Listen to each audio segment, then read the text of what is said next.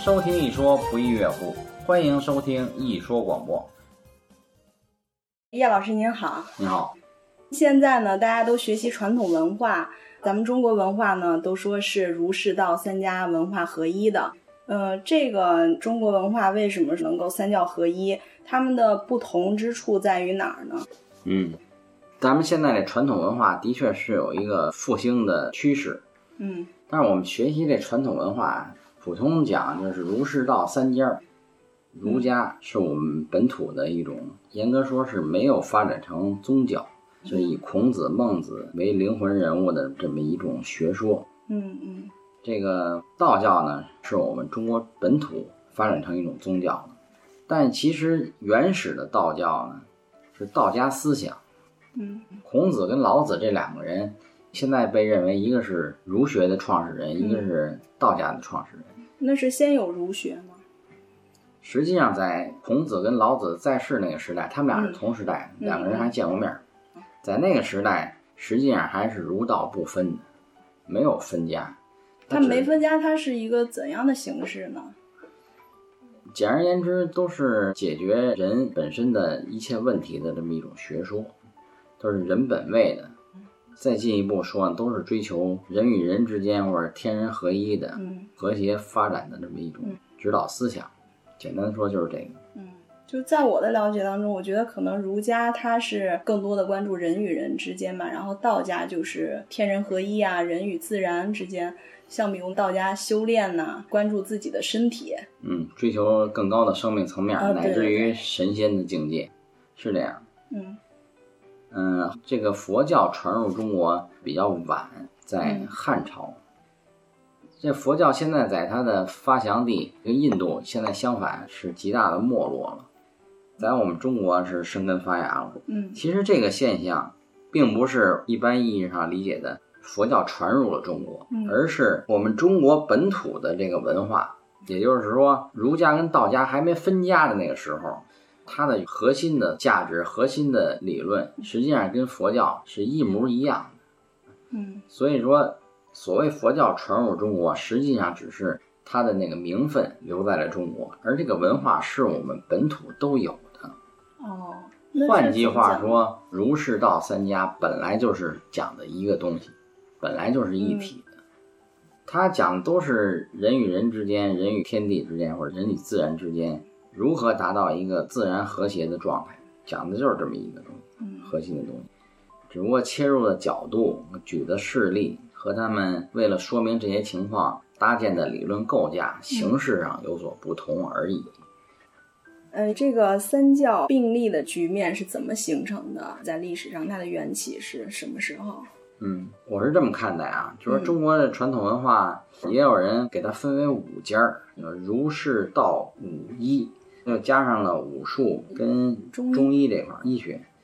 但其实武术跟中医呢，它还不能成为一个完整的系统，它只是更偏重一个方法性的东西来解决问题。嗯嗯其实我们中国要说这个思想意识形态是很丰富多彩的，就所谓的战国时期有百家争鸣，我们都知道的有法家呀、兵家、农家呀、阴阳家呀等等等等的非常多。嗯，但为什么最后就遗存了这个以儒家为代表，还有儒道两家，嗯还有外来的这佛教形成三教并立呢？实际上这是一个自然的选择，这是一个自然进化、自然淘汰的选择。不光是在我们中华民族，或者说在中国大陆这块土壤是这样，其实整个的亚洲地区，现在你去看一下日本、新加坡，乃至于东南亚，其实全部都是这三家文化的影响，一直延伸到现在。嗯所以说，这儒释道三家的文化并立的局面，是人类一个自然进化的选择，也就是说，经得住历史检验的，经得住时代颠簸淘汰，最后能够遗留下来的东西，一定是最精华、最实用的东西。简单的说就是这样。嗯其实，在咱们中国古代的时候，尤其是宋元明清，后来都基本上都形成了一个共识，就是三教合一的共识。所以现在有好多这个文化遗迹，有些文物也表明了这个。嗯你比如说，在山西长治那地方有一个明朝万历年间一个官员他自己修的一个家庙，这个家庙现在保存的很好。嗯嗯，它的价值就在于里边的泥塑彩雕的塑像，它表现的就是三教合一的一幅景象。哦嗯，这个小庙它叫做观音堂，是明朝万历年间修的，嗯面积很小，那几十平米这么一个面积，但里边融汇了儒释道三家的内容，给我印象非常深。他一进去之后呢，中间这个塑像呢是观音菩萨，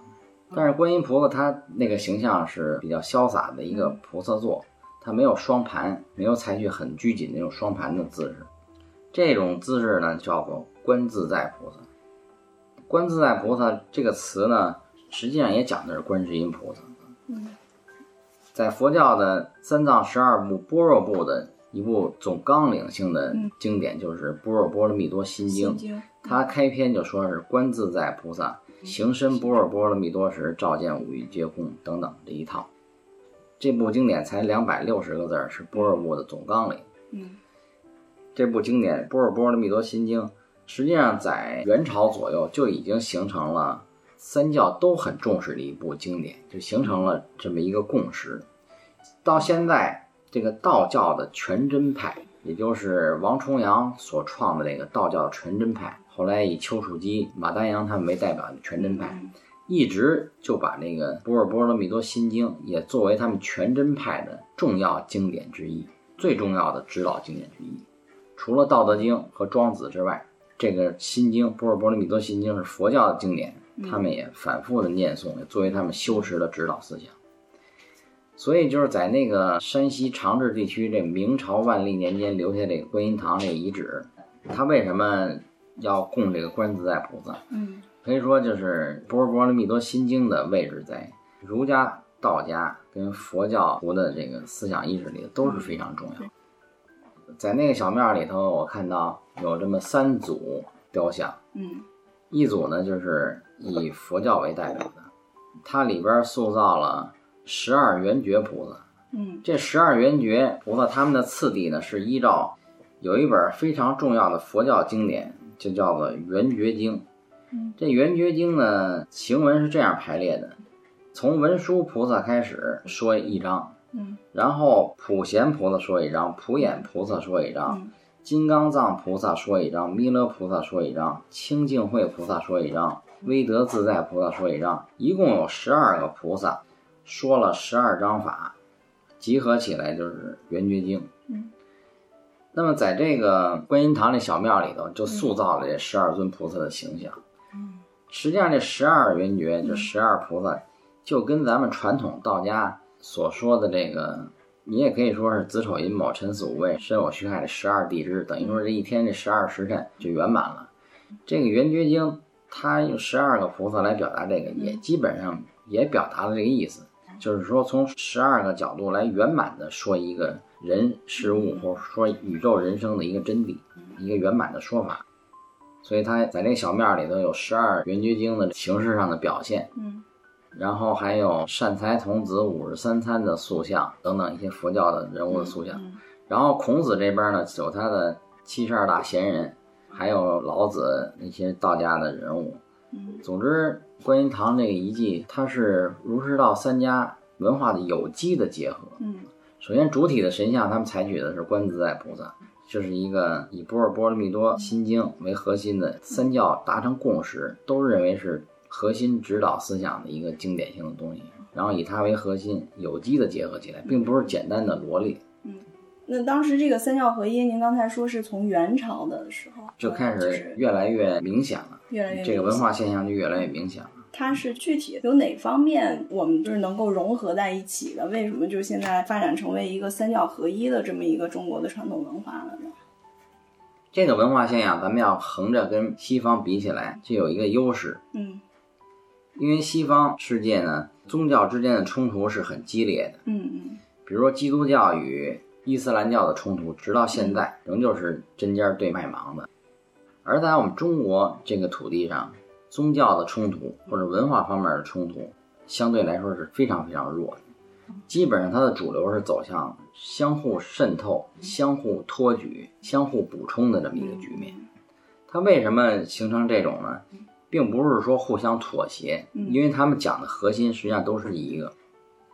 咱们就从这个观音堂，也就是长治那个明朝万历年间修的这个庙，它的塑像开始说起。嗯，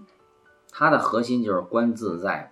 这一个文化。所以观自在就是人得了自在，人得自在就是人在精神和肉体全方位得到一个解脱。其实一切优秀的文化就是帮助我们人做身心的解脱，就是得大自在。无论是哪一家的文化，都是这个核心就在这儿。所以，其他比如基督教啊、天主教啊、伊斯兰教，它应该也是有跟这个儒释道是有相同之处的吧？从核心上说，也是在追求探寻人在身心两方面解脱的方法，嗯，也是这个一个系统。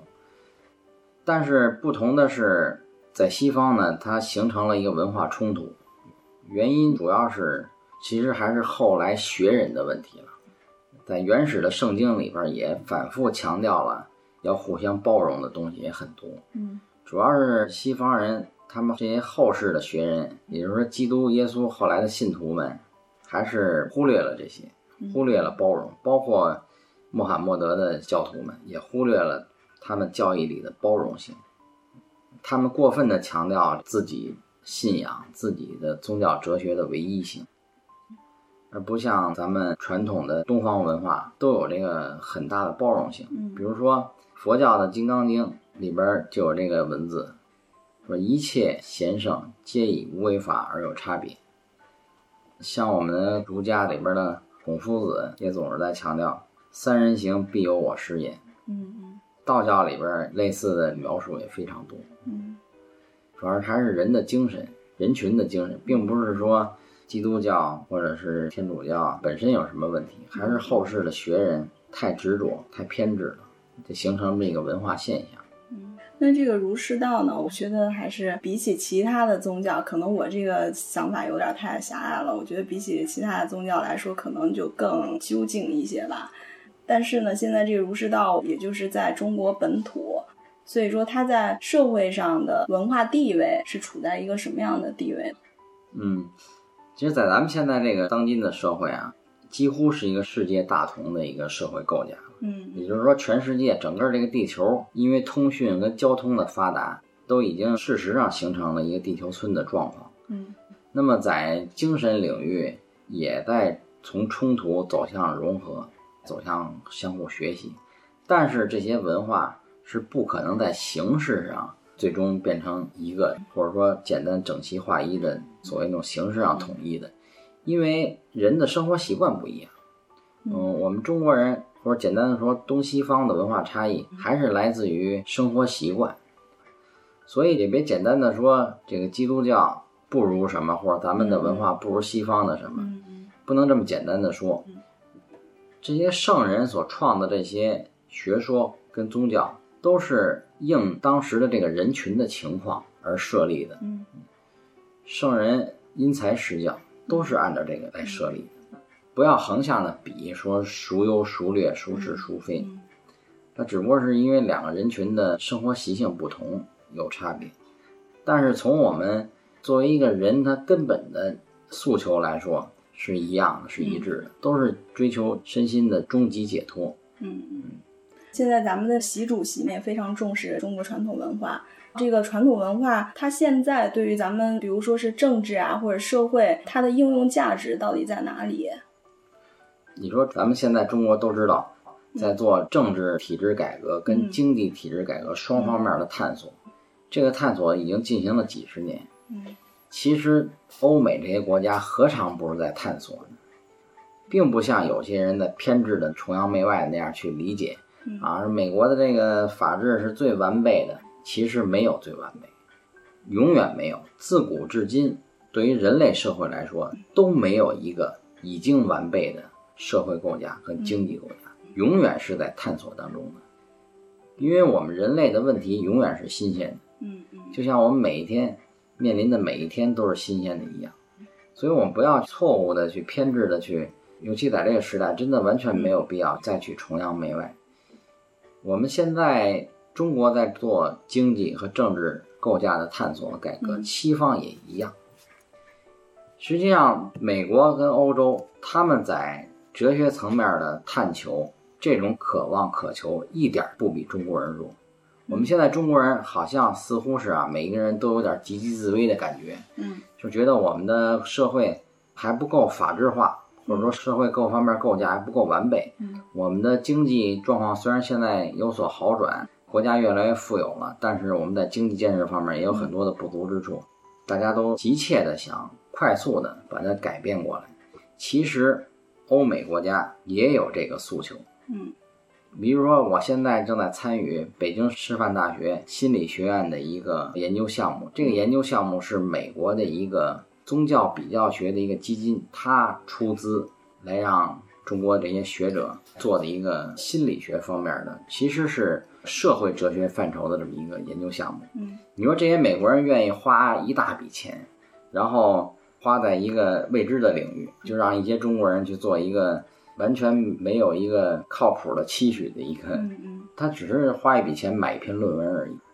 他们要求的结果就是出一篇论文，或者是出一本书。而这篇论文或者这本书的核心内容呢，就是我们中国人是用什么本土的方法来达到人与人之间、人与社会之间的和谐状态的，可以这么去描述。嗯或者说他们想要看一看中国本土的心理学，不是弗洛伊德那一套，不是现在的认知心理学那一套，是你们中国现今社会的这些中国人用的你们中国人自己的什么方法来达到自己身心两方面的安宁的，那要这么一个东西。嗯这说明什么呢？你说美国人真的是有钱有到那个份儿上吗？也就是说，在他们看来啊，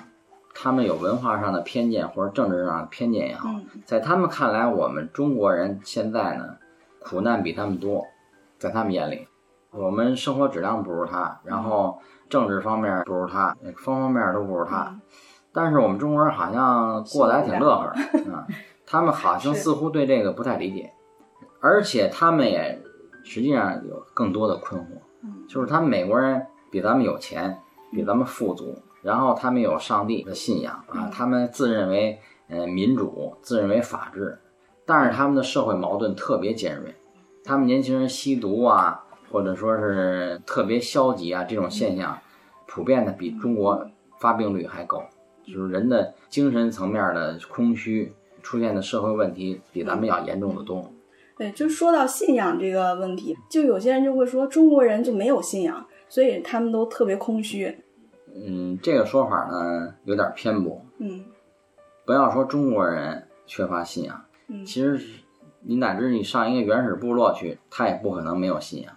只要是有人群存在的地方，他自然就会有信仰。我们中国大家都知道，公认的，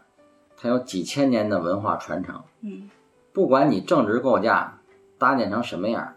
这种千年传承的文化习惯，是你想切断都没法切断。所以中国人不可能缺乏信仰。中国人的信仰，中华民族的信仰，是全世界所有民族最丰富多彩的，这也是一个共识性的东西。具体的来说呢，具体的说，就是我们的神多，你可以拜灶王爷，你可以拜玉皇大帝、王母娘娘、土地爷、佛啊、老子、释迦摩尼，咱们可以烧香磕头的神太多了。这不像西方世界，除了圣母玛利亚就是上帝，要不是耶稣，就那几尊，其他的一律都是被冠以这个邪灵的帽子。而我们中国是特别丰富多彩的，乃至于我们随便提了出一个中国人来，就算他誓言旦旦的我什么都不信，那清明节的时候得得上祖坟去磕头吧，对，这就是我们最实实在在的一种信仰。嗯，是的，嗯，如果一个人，尤其一个中国人，连祖宗都不认，我们只能把他归为疯子、神经病那一类，嗯那不是一个全乎人儿就。嗯所以说，如果说中国人缺乏信仰的人，这个人是不是不怀好意，那就是他自己有问题，他没有看到这些嘛。中国人就是最不缺乏信仰，也没法切断的。嗯嗯，其实就是以孝道为核心的儒家的思想，本身就是我们中国人最重要的信仰。也就是说，我们中国人对家庭这种情结，嗯现在呢，我们中国的家庭构造呢都比较小家化，都不像过去四世五世同堂的现象比比皆是。现在基本上年轻的夫妇都有自己的住房，自己过。住房条件差一些的，或者说家庭情节重一些的，也就是三世同堂。嗯，就这种家庭情节，是我们中国本土的文化特色，实际上也是儒家的一个文化特色。嗯，所以说，儒家思想在中国现在的遗存，不在于说你有没有人去念四书五经，这是一虽然也是很重要的一方面，但是我们的文化习惯，对，已经融入咱们的文化生活里了。虽然现在我们这个社会比以前忙碌的多啊，但是每到春节的时候，有人就说春节是中国人大范围位移的一个时节。我们每一个中国人在春节的时候都付出一切的努力去回家过个年，都要付出很昂贵的代价，时间、精力、金钱去回家过个年。这就是我们以家庭观念为重的一个儒家思想的一个表现，具体的行为表现。这几乎就是可以说，相比较来讲，就像基督教还有伊斯兰教教徒，他们崇尚的一生都要去他们心中的圣地麦加啊，或者什么地方要去朝拜一次一样，跟这个没有什么差别。中国人来的更虔诚一点，每年朝拜一次，在现实当中的父母。或者说是你的家乡，哪怕踏上家乡的土地，就好像完成了一个宗教仪式一样，这就是我们的信仰的表现。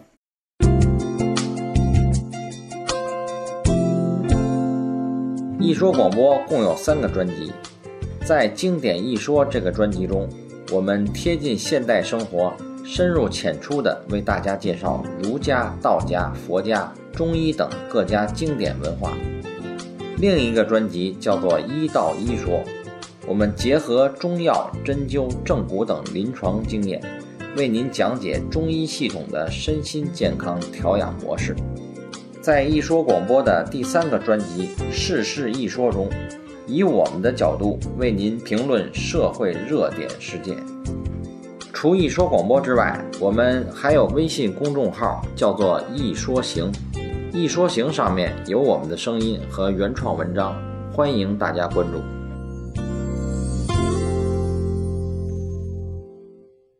那这个宗教它是不是可以作为政治的一个基础或者支撑呢？或者就是儒家的他的这个孝道的这个思想，如果要是用在比如说是治理国家政治啊、经济的建设上，有哪方面是可以借鉴的呢？嗯，就这个问题吧，有些人会反方面的去理解。嗯很早以前就会有这种声音，就说孔子的学说或者说儒家思想一直是被历届的这个统治阶级作为统治的政治工具。这种现象是存在的，但并不像他们评论的那样，嗯儒家学说是统治阶级的工具。咱们应该反过来这么说：嗯为什么我们中国几千年的文化传承，本土的文化现在现存的只留下了儒家文化？其实这就像我们吃饭一样，嗯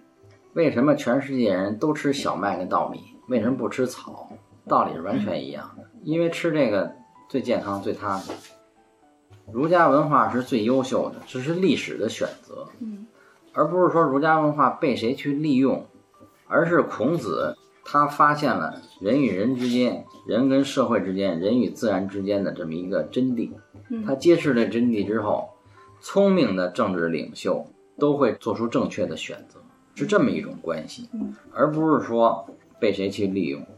当然，我们纵观古今中外的历史，有政教合一的例子，嗯但是几乎历史的经验无一例外都是失败的。宗教跟政治是不能掺和在一起的，政治是政治，宗教是宗教。嗯而我们中国本土的儒家思想，它伟大就在这里。儒家思想到现在乃至于以后，也永远不会披上宗教的外衣。如果披上了宗教的外衣，就会有流弊，人就会变得执着。从孔子时代开始到现在，你是想给他披上宗教的外衣都没法披上的。嗯孔子留下的文字是没法让你执着的，他的智慧就表现在这里。你要学得好，领悟精神领悟的对，你去用它，你就会得到益处。嗯但是你没法把它教条化，很难把它教条化。嗯。那佛教它就是一个宗教了，这个跟儒家有什么差别呢？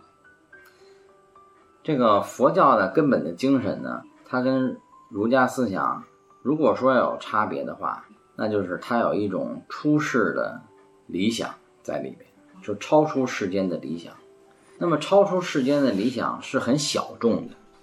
就是说我们这个人群当中，这个社会当中，永远会有一部分小众人群，他不满足于在这个社会群体当中实现自己的价值，他追求更高的生命价值，乃至于这个生命价值是在这个广大普世的人群当中，有的时候是形成了一个阻力的。他们要在形式上脱离这个人群，所谓就是出家。出世间的去过另外一种生活，嗯，那么佛教呢就提供了这个系统。如果说佛教跟儒家有区别的话，区别在这里。那这样我觉得它区别挺大的，因为儒家它讲孝道嘛，但是佛教它又讲到出家，这个我觉得是矛盾的，它怎么能够融合在一起呢？这个实质上也不矛盾，嗯，形式上是矛盾，在这个问题上。自古至今都有人在提这个问题。在佛教刚传入中国的时候，就有人批评说，这个因为中国儒家有这么一个思路思想，就不孝有三，无后为大。就是说，所谓孝行呢，你就是要有一个血脉的传承，嗯，把这生命永远的传递下去，这是我们生命的意义之一。那么在佛教里头，剃头出家又禁欲又不结婚，就把这个给切断了。但是，如果我们要是深入的研究儒家思想，比如说儒家思想里边有一本《孝经》，这是很重要的一本经典。嗯，在《孝经》里边，它阐释的这个最高层面的孝的这个含义里边，几乎跟那个佛教就差不多了。嗯，他把这个孝行分为很多层面。最基础的层面是身体发肤受之父母不敢毁伤孝之始也。嗯，然后最高的层面呢是忠于立身，最终的孝行是你自强自立，完成自己个体生命的升华，也就是忠于立身，就完备自己。嗯，然后孔子在这段话里头又引用了《诗经·大雅》的一段话：“无念而祖。”欲修觉德，这段的精神，他虽然没有说的那么直接，嗯，实际上是跟佛教成就自我，乃至于为了成就自我要脱离人群的这个精神是不相违背的。对，是为了成就自己。比如说像佛教，它就强调的是成就自我那方面，就是说你要出家修行，舍弃俗世间的东西，嗯，是为了终极的成就自己的生命。简单的说，达到成佛的境界。嗯，而成佛是为了什么呢？如果你仅仅是自私，为了自己，这个你永远成不了佛的。成佛一定是为了众生，为了众生，救众生的苦，你才能成就自己。嗯，就像儒家最重要的经典《孝经》说的是一模一样。嗯，啊，最基础的孝是身体发肤受之父母不敢毁伤，孝之始也。然后是立身行道，扬名于后世，以显父母，孝之终也。也是表达了要立身行道，你要自强自立，而且把这种自强自立的精神要传递出去，然后来彰显你父母，这是孝道的终极。对，这与佛教的根本精神不但是没有冲突的，是暗合的。嗯，如果要谈到儒家跟佛家的学说有不同的地方。可能恐怕最大的分歧就是一个出家，一个在家。嗯，其实，在儒家文化里头也有出家的一面，也就是说，他特别推崇的隐士的精神。你比如说像孔子，他在世的时候，周游列国的时候，就碰到过好几位隐士。嗯，这些隐士呢，实际上就处于一个出家的状态。嗯嗯，他们的学识，他们的能力，有的不输孔子，有的孔子。都自叹不如，但是他们呢，只是远远的对孔子指点一下就过去了。嗯，孔子对他们的行事都非常的赞叹，乃至于非常的羡慕。但是孔子呢，也说过这种话：鸟兽不可同群，我的命运跟他们不一样，我走的路跟他们不一样。这并不是孔子对这些隐士的否定，而是说，也是对他们的一种赞叹和认可。他们互相是可以说是英雄惺惺相惜的。这些人其实走的路线就跟后来传入中国佛教的出家精神是一样的，他们不参与人类社会的活动，他们若即若离的在旁边观察着，但实际上也参与，但是不跟人类社会搅扰在一起。嗯，这就是所谓隐士的这种精神。所以在这一点上也是相通的。嗯，那中国道教也是这样吗？道教更是这样。道教似乎他们强调的是人特立独行的一方面。嗯，其实，在这个道教的发展历史上，原始的道教呢，修道的人只是自称修道的人，也没有在任何形式上与一个社会的人有什么区别。从穿戴上。衣食住行上没有任何的区别，只不过是自诩为一个修道的人，没有这个形式上的区别。那么逐渐的发展呢，现在道教呢有一些宗教的形式，但实际上核心的这个道家的思想，你比如说最核心的经典就是《道德经》老子这部书，嗯，它全篇的文字最强调的就是顺其自然，嗯，自然而然。也就是说，追求极致的一种潇洒。这种追求极致的潇洒是不受一切牵绊，是不受一切阻碍的，是最自在、最自由的。嗯，那跟佛教讲的很多是很相类似的，非常相类似。嗯，但这种自由和自在，在道教里头，他没有提出家还是在家，也没有提出世或者是入世。嗯，在他看来，出世和入世，出家在家。一点区别都没有，嗯，这就是等于更加追求极致的一种自由。对，所以一个真正的道士，在于他心中有没有道，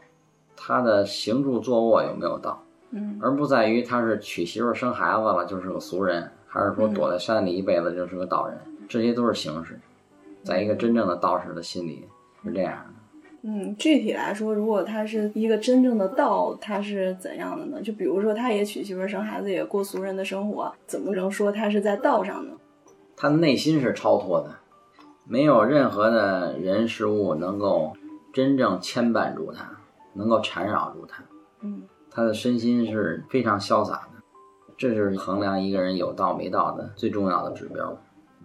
仅此而已。嗯，就是自在的指标嘛。嗯。所以，为什么说观自在菩萨是三教合一的一个标志性的一个神像？所以，神像就是一个榜样，一个精神的符号。观自在菩萨这个形象就是这样，他是否自在，实际上就是衡量一个人有没有道，或者你接近佛有多近，或者说像孔子说的所谓仁义的境界，你符合多少，也可以说你自在的程度。嗯，所以你说我们现在这个社会。大家所面临的种种困惑，嗯，政治构架方面的、经济建设方面的，还有我们社会矛盾方面的、家庭矛盾，现在离婚率比较高，大家生活压力大，等等等等。其实归根结底就是一条，我们都是不自在，才有了烦恼。嗯，我们学习这些东西，不管是儒释道的精神，乃至于基督教、天主教的东西，无外乎就是为了让你获得身心的解脱。用我们中国本土的话来讲，就是得到自在，自在就是幸福，仅此而已。嗯，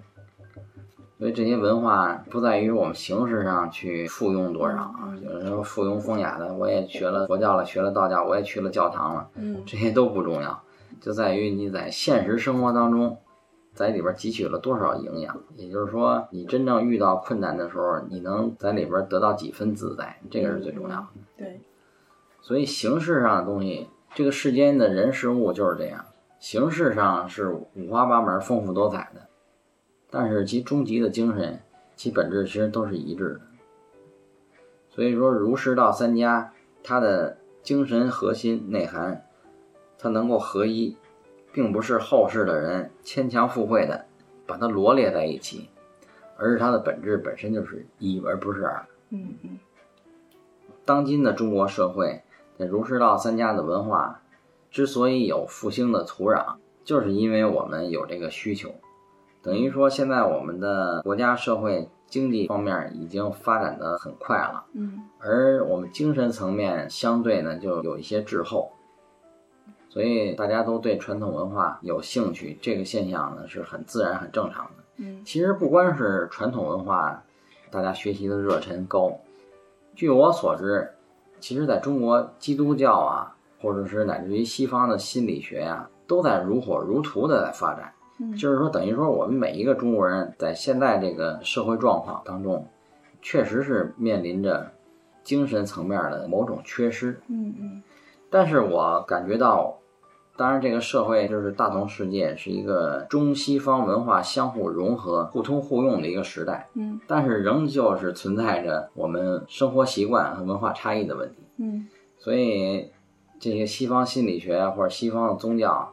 在中国这片土地上这些年发展的非常好，但是据我观察，还是会出现水土不服的现象。就像我们中国人饿了，还是吃个馒头比较舒服一点。嗯吃面包嘛，调剂调剂是可以，但是你要是长此吃下去，恐怕胃会出现问题，这是一个很现实的问题。那那您觉得，就是西方人来咱们中国，他想了解咱们到底新安的那个支柱是什么？您觉得他能了解到吗？或者他能学得到吗？这个很难，我感觉。你就像我现在参与这个北京师范大学心理学院他们正在做的这个课题一样啊，嗯这些美国人出了一大笔钱啊，买一篇论文，似乎他们要的就是这个，看看你们中国人到底是用什么方法能让自己安心的。嗯，我觉得因为文化的差异，或者说生活习惯的差异，他们理解咱们的东西很困难。嗯嗯很难。我觉得难点在哪儿啊？如果具体的说呢，难点我觉得有这么几个方面。嗯西方人的思想呢，逻辑要强，嗯逻辑强，这也就是造成一个事实，他们的科学技术水平的确到现在为止还是比咱们要高一大块，就是他们的逻辑思维比咱们强。嗯而这种逻辑思维强，恰恰是成为了他们研究哲学的一大障碍。嗯，对，因为逻辑思维并不是人类思维的全部。我们中国传统文化里边的思维方式，逻辑思维只是其中一部分。嗯，这个逻辑思维我能不能理解成就是前因后果呢？对，嗯、那呃您看佛教里面它讲因果，这有什么不同呢？嗯，佛教里边讲因果，但是佛教里边讲的因果本身，它有一大部分是超出了逻辑的。有的因果你是没法用逻辑推演出来有的因果是从逻辑能推演出来，有的因果是没法用逻辑推演出来的。你只能从现象上看出有什么一因一果的关系。你比如说，佛教有个理论，就是六道轮回的理论，嗯这是因果。你做善事就得善报，做恶事就得恶报。但是这种东西是没法通过逻辑来推演的，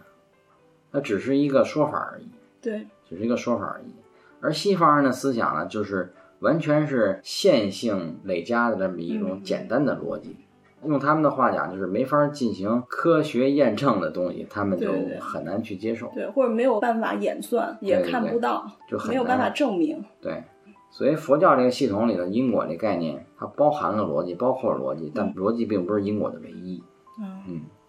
这个佛教的哲学系统里是这样，我们中国本土的以周易为核心的儒家跟道家的思维方式也是这样，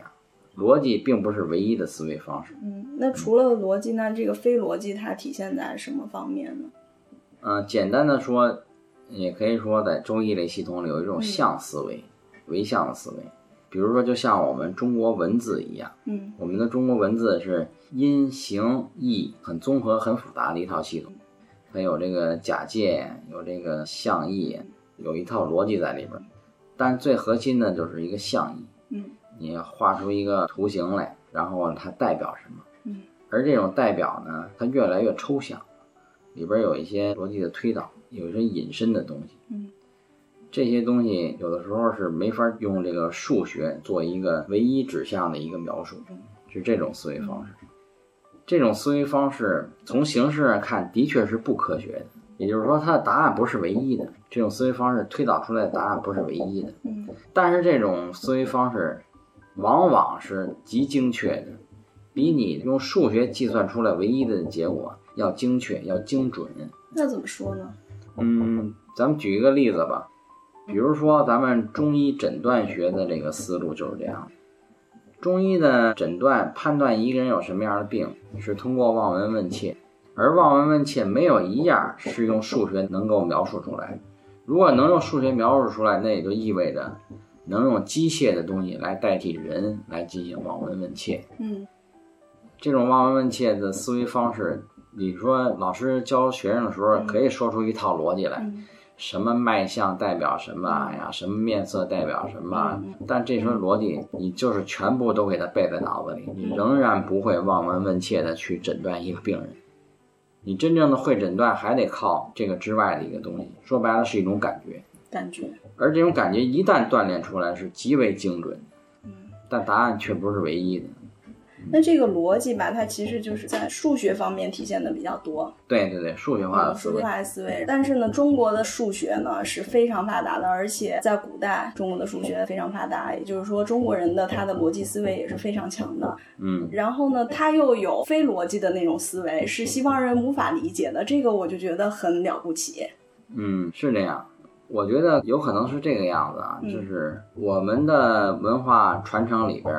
注重的是实际的解决问题，而有的时候在解决问题的这个过程，他就反而是认为它是不重要的，嗯所以他就不加记录、不加总结了。就像中医给人看病一样，其实常态的是一人一方，一病一方，嗯乃至同样的一个人，这次得病跟下次得病用的药方还是不一样。嗯他就不做这种医案的统计，嗯或者说用同样的一个药方治同样的病，这种思维方式是不常用的。他特别注重随机、随时随机的、因人而异、因地制宜的一案一事的这么一种处理方法，嗯他是这样认为的。而像嗯，比如同样咱们举这医学上的例子，这西医的思路，他就总是追求把一个疾病的病理分析透了以后，然后找出一种针对性的特效药，嗯然后永远会有效。但是大家就会发现，嗯，永远在研制新的药物，永远在产生新的疾病，嗯恐怕永远会这样，因为人永远在变。而我们像中医药这个系统呢，它也就是从来就是《黄帝内经》以及《伤寒论》为代表的这么几本著作就够了。几千年以来，虽然是物是人非，但是也就够了，什么样的疾病也都能处理。嗯这是两种思维方式的不同。这就是这些外国人，如果他要是没有学会东方哲学的思维方式，然后他们再来用西方那些线性思维的思维方式来探求咱们的文化，那简直是很难很难。嗯，那他们用他们的那种哲学思想，也能够得到心安吧？那当然了，其实基督教里边，我也发现有跟咱们非常一致类似的东西。嗯你比如说像基督教里的《创世纪》，描写神创造这个世界的过程，我觉得实际上跟咱们传统的道家的说法、周易这个系统的说法是同出一辙的。实际上也是一个无极生太极，太极生两仪，一生二，二生三，三生万物这么一个过程。嗯只不过描述的，打个比喻，就好比你跟我看到同样的一个景物，你写一篇作文，我写一篇作文，咱们实际上描述的是一个东西，嗯但是咱们打比喻的喻体不一样，嗯写文字的这个风格不一样而已。嗯。但它描述的是一个真相。那要这样，我觉得他们美国人如果想要得到这个心安的答案，还是多去研究一下他们本土的那个基督教，这样可能会更好吧。应该是这样，嗯应该是这样。反正在这个时代，就是文化从冲突到融合，到互相借鉴这么一个过程。我觉得逐渐的会走向这个，所以这个时代实际上是一个空前的学习的好时代，嗯信息特别发达，所以我们应该抓住这个时代的特点，快速的提升自己。嗯，好，今天咱们就聊到这儿吧。好，谢谢叶老师。